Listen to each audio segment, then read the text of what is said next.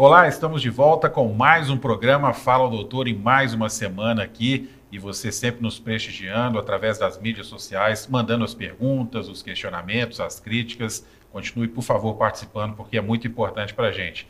E hoje o assunto é TDAH, transtorno de déficit de atenção e hiperatividade. E ao meu lado, o doutor Adriano Miranda, médico neurologista, especialista em clínica médica, e que é um assunto que você domina bastante, né, doutor Adriano? Já lida com ele há muitos anos. É, isso é, é, é uma rotina muito grande no, no, no consultório, dia a dia do consultório, e o que nós vemos hoje é que tentamos trabalhar muito em cima do da, da, da, desmistificação, do preconceito com relação ao TDAH, que tem a cada dia investido mais em termos de publicações científicas e o que nós passamos em termos de preconceito no Brasil não é um, não é um privilégio do, do Brasil. Né? Recentemente, até num congresso mundial de transtorno de déficit de atenção, a gente vê que, conversando com o francês, com o inglês, com o americano, eles têm as mesmas dificuldades que nós temos aqui, que é a questão do preconceito, da família aceitar o diagnóstico. Então, hoje nós estamos aqui na presença, mais uma vez, do nosso amigo psiquiatra infantil, César Mello,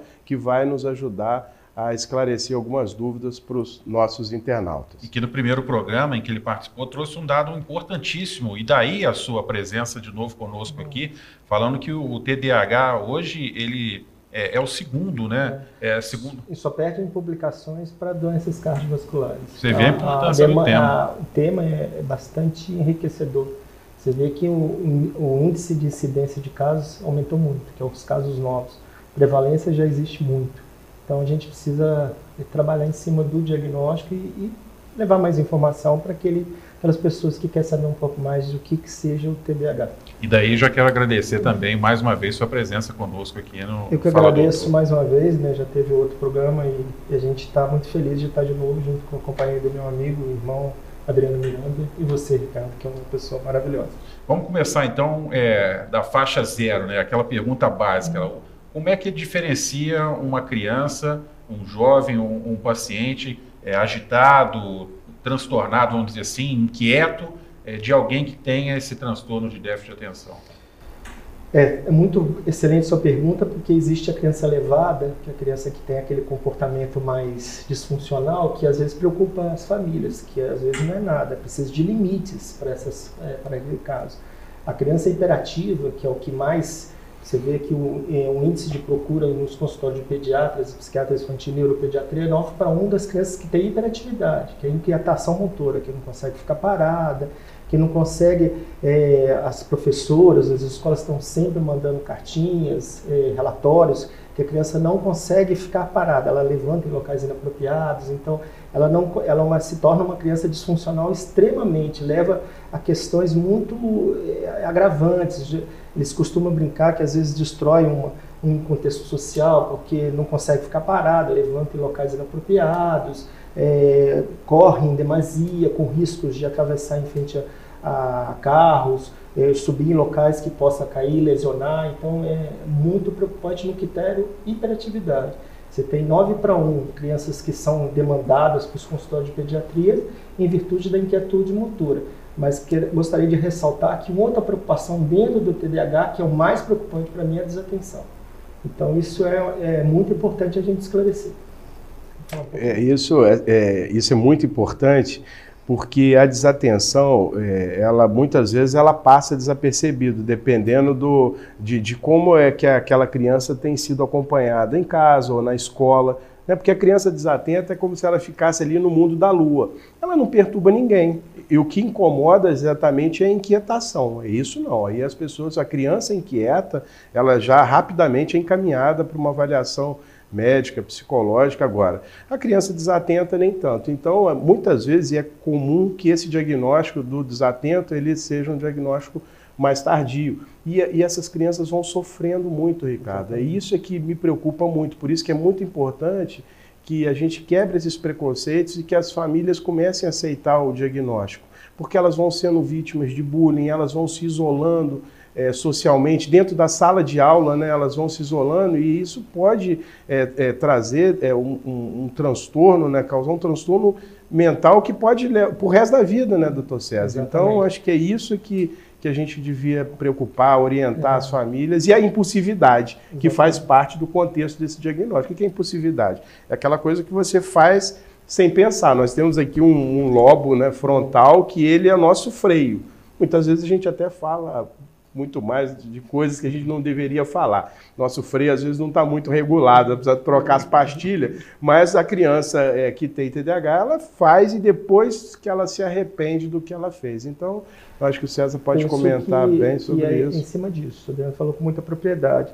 A desatenção, às vezes, leva a, a pessoa não focar naquilo que ela está fazendo. Então, gera um sofrimento, porque às vezes ela está na escola, ela está lá. Eu costumo dizer assim para os meus pacientes, ela está lá, mas não está lá ela tem o que a gente chama de hiperatividade mental. Ela está pensando várias coisas, mas não consegue. Às vezes passa despercebido aquele conteúdo que o professor vai dar.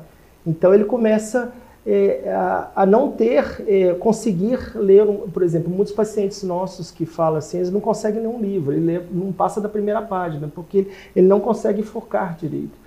E gera um sofrimento. Às vezes as crianças abandona o contexto escolar, abandona a faculdade, que, quer dizer, não consegue levar o seu, seu curso adiante.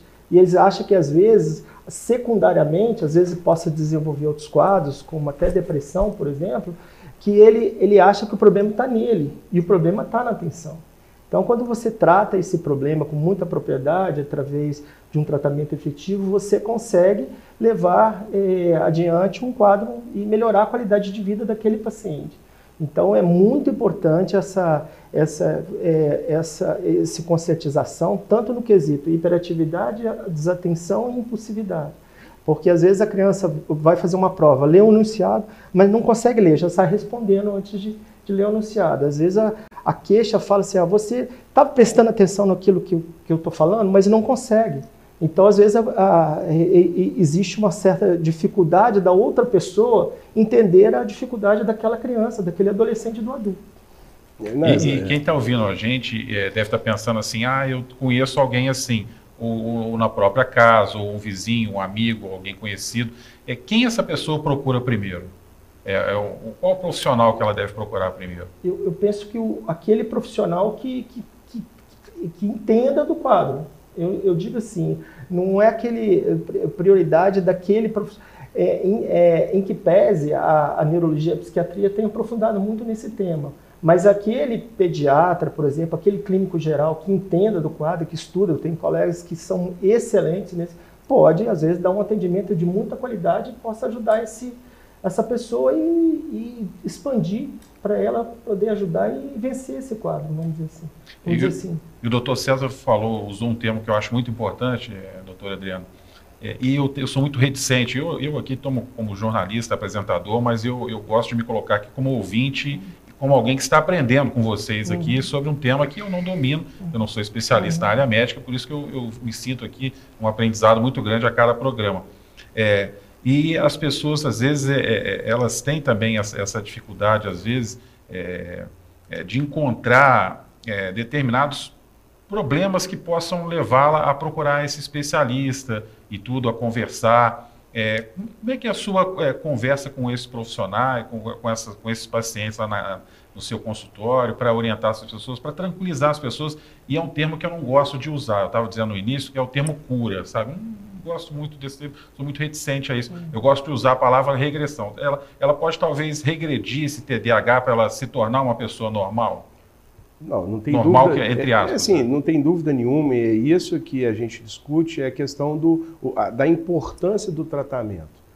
Que na grande maioria das vezes, quando diagnosticado corretamente, é medicamentoso, mas nós uhum. existem outras ferramentas que também de de abordagem multidisciplinar que são extremamente importantes para essas crianças. Mas o primeiro passo é reconhecer exatamente é, algum sintoma que leve de fato essa criança ao médico para buscar a família, que a família busque o tratamento. O que é comum, né, César, talvez, o que chame mais atenção, a inquietude, mas principalmente quando essa criança começa a ter um declínio no, na, no, na escola.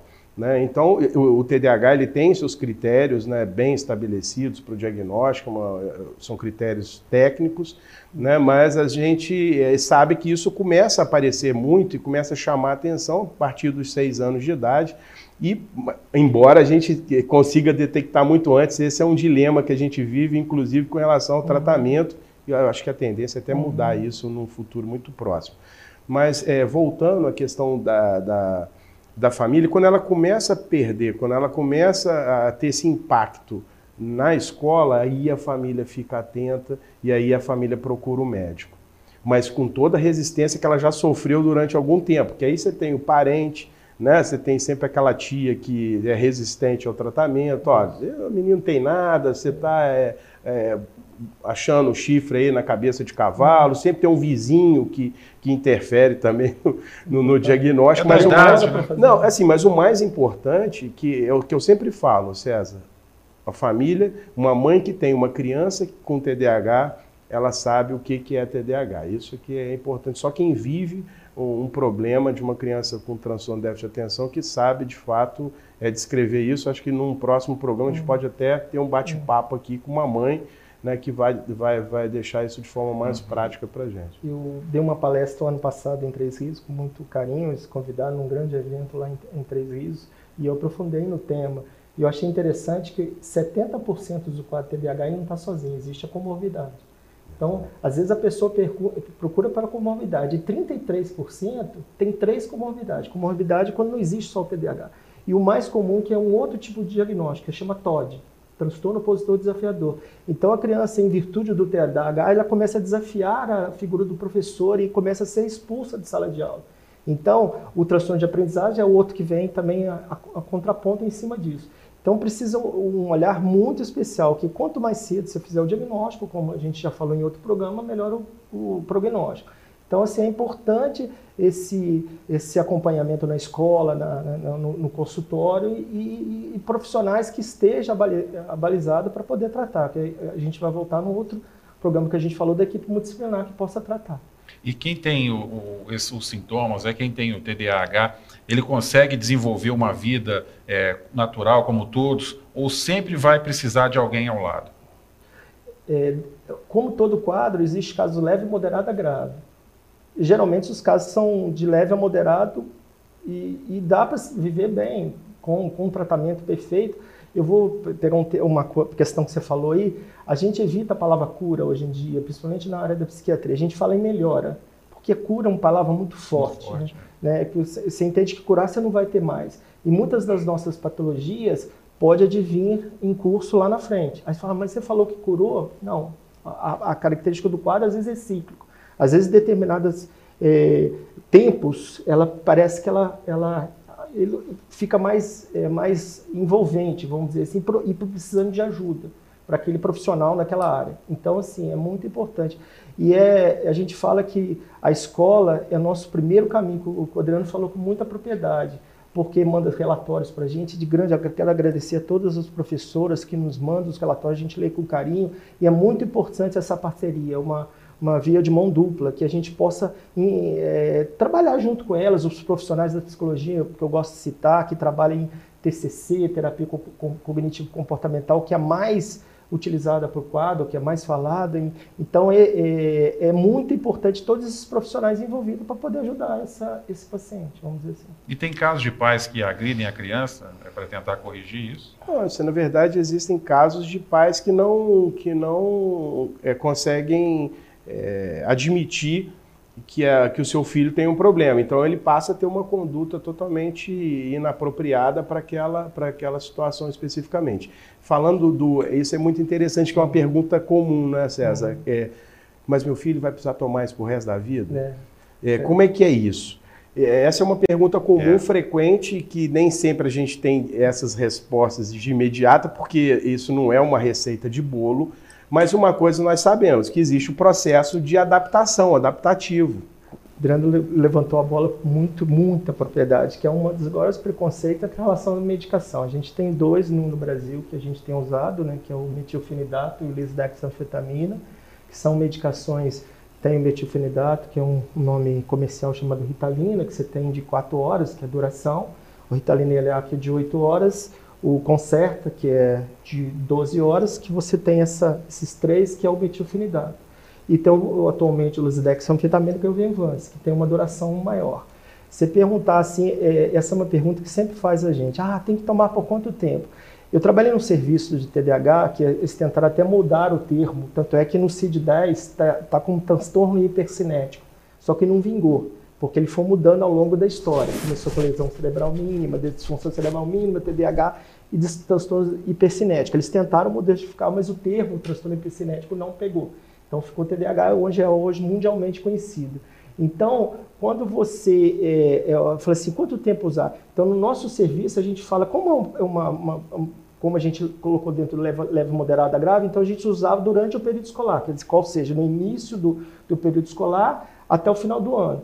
Então você é, eximia aquela criança de tomar durante as férias. E é o, o que eu, particularmente, porque a gente está mudando, a gente está um, um, a gente tem a BENEP, que é o que une a neuropediatria com a psiquiatria infantil, que, que tem alguns que defendem que o paciente tem um transtorno tem que usar direto, e tem aqueles que eu sou os antigos, que sou eu, que defende que durante as férias você tire.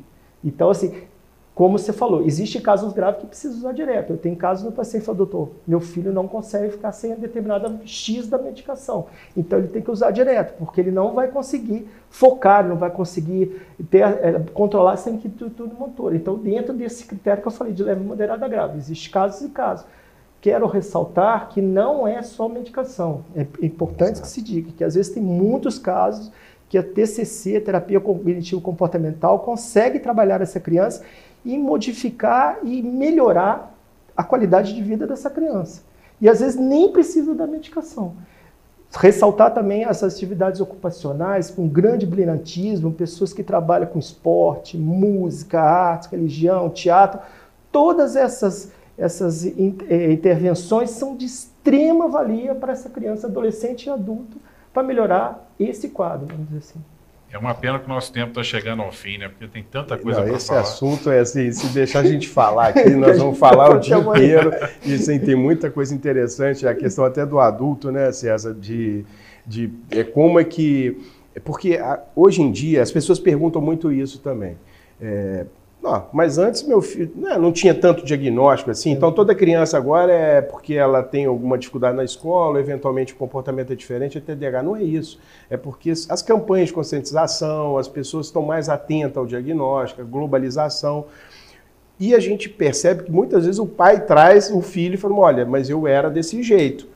Agora, o, o, impacto de um TDAH não tratado, que seria um, um tema que nós podemos discutir aqui, César, vamos te chamar aqui várias vezes, que é o impacto ao longo da vida. Uhum. Então, se você fizer uma, um retrato né, de hoje e traçar uma retrospectiva, o tanto que essa pessoa sofreu Ricardo. Ela, a questão do emprego, ela não consegue ficar no mesmo emprego, ela tem dificuldade no relacionamento, a vida conjugal. É. Às vezes são pessoas que casam várias vezes. É, então isso vai trazendo, ela tem uma tendência maior a, ao uso de, de drogas, a, a questão da impulsividade, sempre a agressividade. Então, assim, são várias situações que podem. Nuances do quadro. Eh, nuances do quadro que a gente explica, que aí eu acho que fica mais fácil a pessoa entender que é muito importante que ela trate, que ela procure precocemente um, um, médico, né, que não necessariamente, o César falou muito bem, um especialista, um neurologista ou psiquiatra, mas que ela seja abordada por uma pessoa que conheça de fato do assunto. É uma pena que o, que o tempo está acabando. É, vamos voltar aqui para discutir um pouco mais sobre isso, fazer uma série TDAH, eu acho, né, César? Prazer, é uma série TDAH. Eu sempre faço essa pergunta: esses medicamentos eles são fornecidos pelo SUS? Não, infelizmente não. não. É, a Juiz de Fora teve um passado é, que eles compraram um lote de acho que 20 mil, que me falaram no passado do Ritalina, mas atualmente não.